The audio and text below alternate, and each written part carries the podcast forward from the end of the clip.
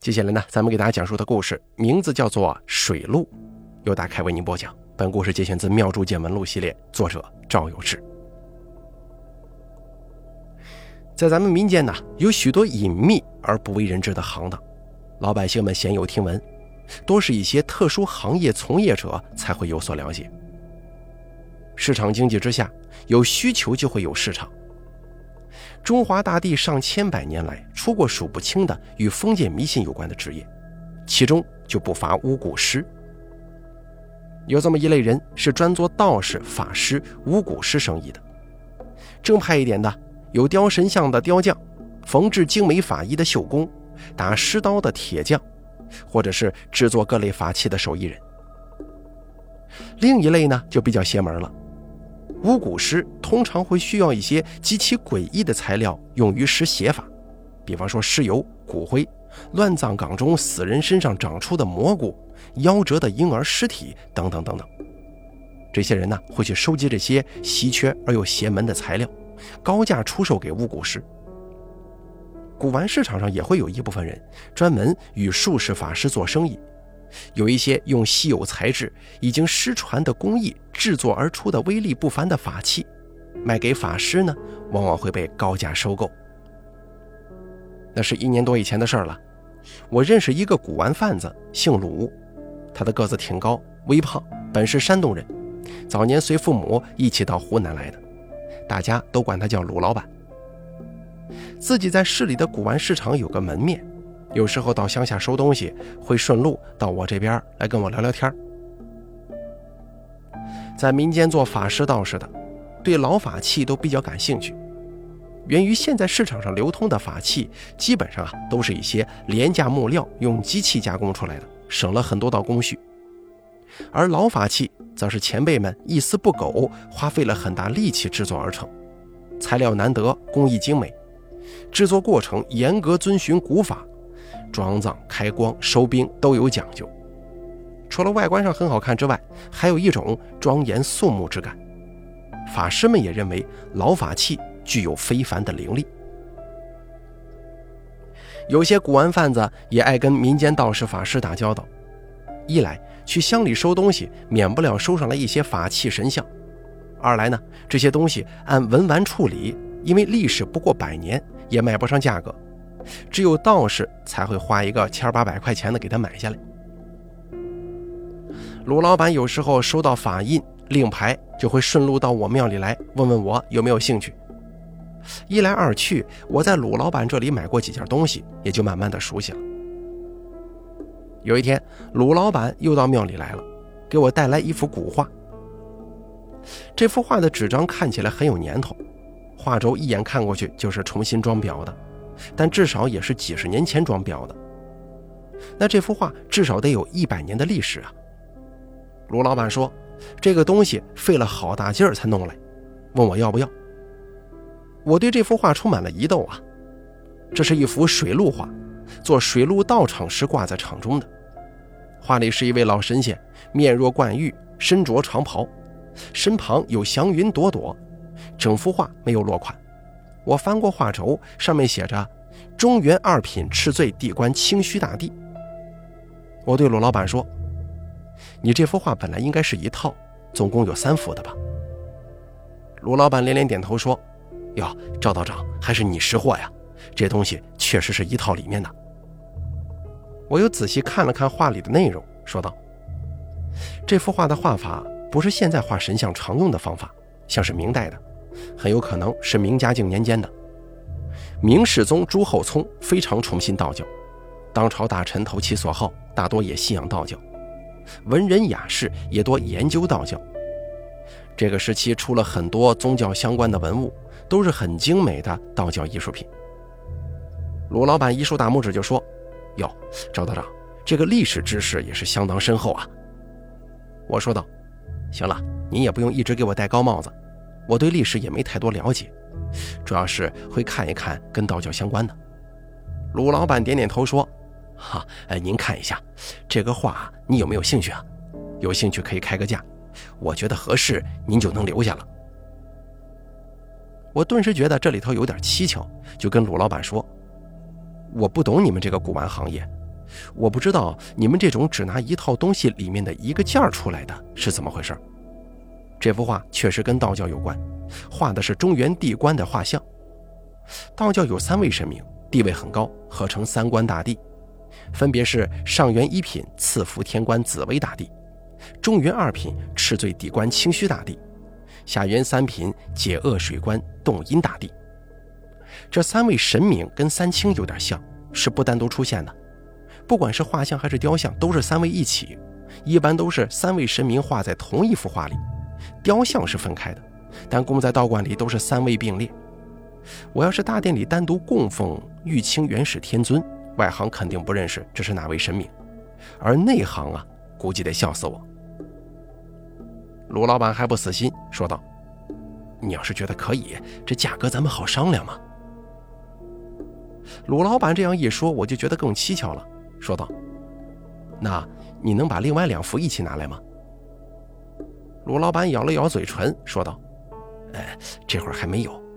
你要是实在想要的话，得过段时间。”我说道：“这件事情我觉得没这么简单吧？首先，这幅画跟你之前卖给我的那些令牌法印不一样，那些令牌最多也不过就是四五十年，法印可能有几百年呢。”令牌你拿出去也没人买，外行都不知道这是干嘛的，完全没有使用价值。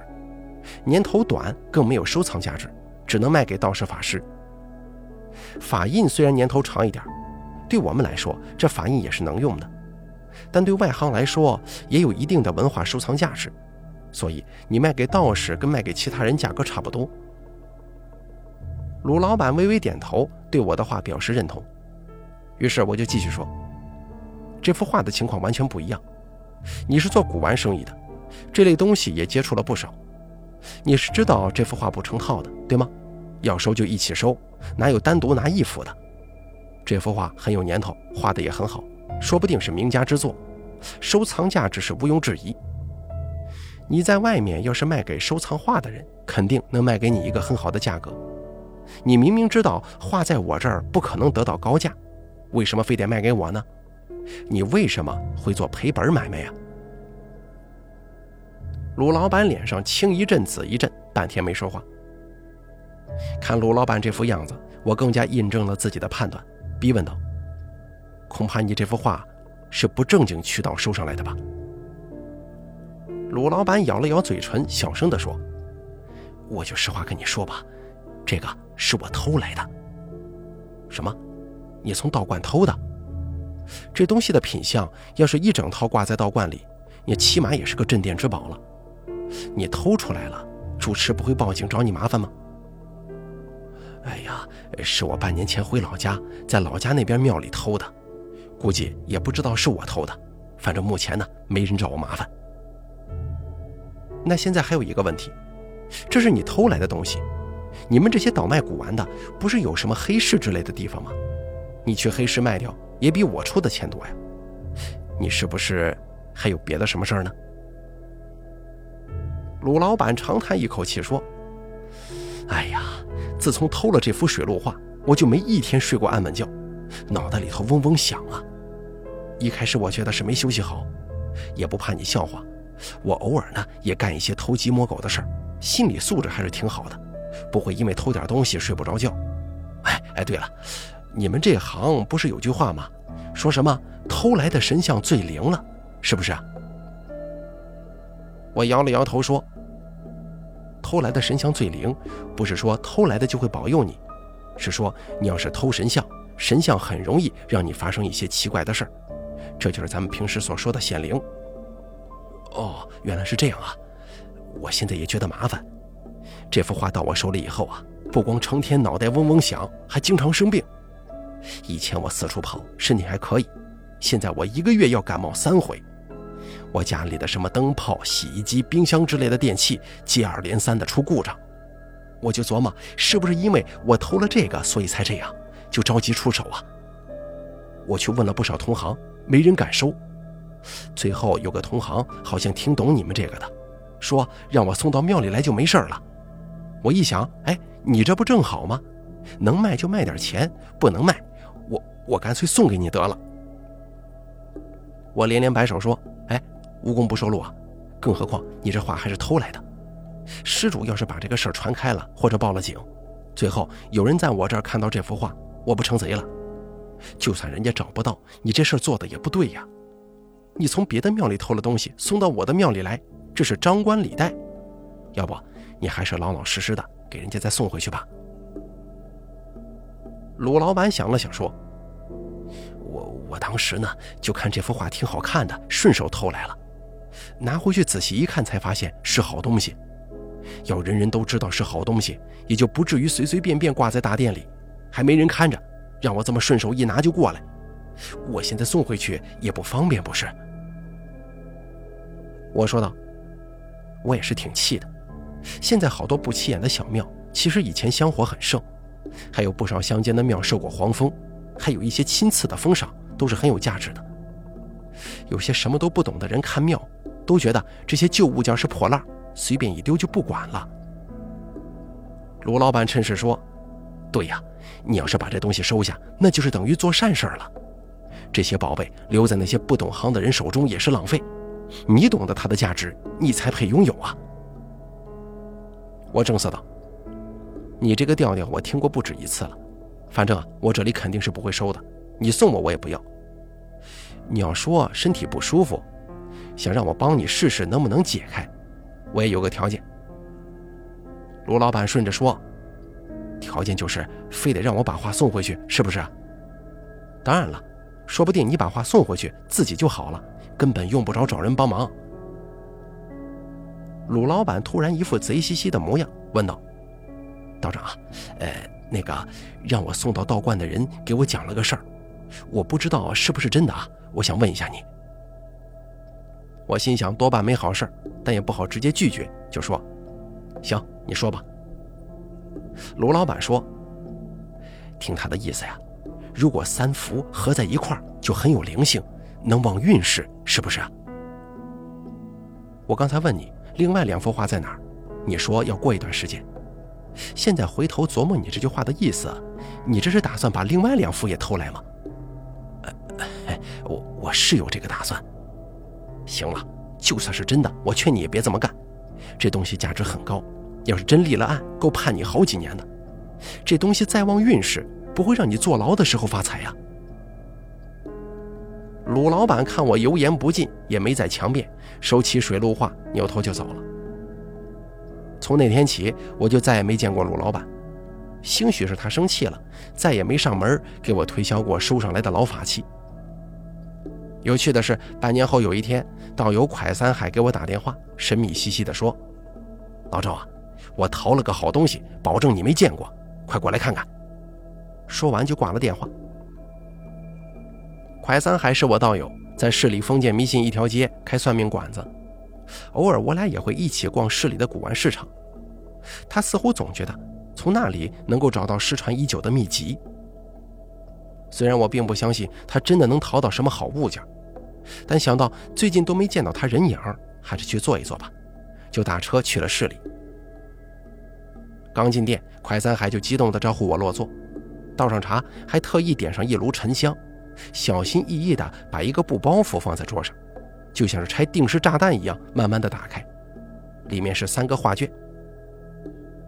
我觉得很眼熟，正要伸手，快三海啪一声打在我手背上：“你洗手了吗？你！我跟你说啊，这个话不一般，我怎么看着也是明朝的物件。”赵小龙还没看到，就说了一句：“这东西灵性好强的。”刚才提到的赵小龙是一位气功师，他有强大的精神力，曾经与我们为敌。后来呢，不打不相识，有老板投资，让他在蒯三海这里开了一个气功疗养室，他的感应是很敏锐的。这玩意儿有什么稀奇的？是不是从一个姓鲁的老板那儿弄来的？哎，你你怎么知道？这三幅画画的是三官大帝吧？嗨，怎么着啊？他也去找你卖了？老赵啊，这回你眼力不行啊，你都没看出这么好个东西来，让我捡漏了。我着急地说：“你不明白里面的事儿，这东西是他偷来的。一开始只偷来一幅，偷来之后身体各种不舒服，卖又卖不掉，想着送到我庙里去。可是我哪能收这种来路不明的东西啊？还劝他把画归还。没想到他居然把三幅都偷来了。你说啥？他是偷来的？那现在怎么办呢？我这真花了不少钱买的。要不你给他送回去吧，要不你就交到派出所，别回头失主报警立案之后查出东西在你这儿，你怎么说得清啊？快三海说：“姓鲁的估计是找不到了，我再想想办法吧。这玩意儿要是出事儿了，我得把牢底坐穿。那我还是把东西处理了吧。”后来我劝快三海把水陆画送到派出所去，快三海终于决定把三幅水陆画送到了一座非常大的道观里。而鲁老板就像是人间蒸发了一样，再也没出现过。不过失主也没报警。至今无法得知这三幅水陆画本是哪个庙里的。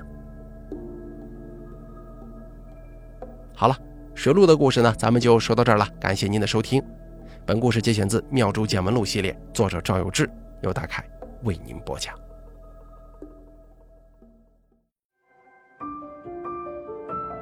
本期故事演播完毕。想要了解大凯更多的精彩内容，敬请关注微信公众账号。大凯说：“感谢您的收听。”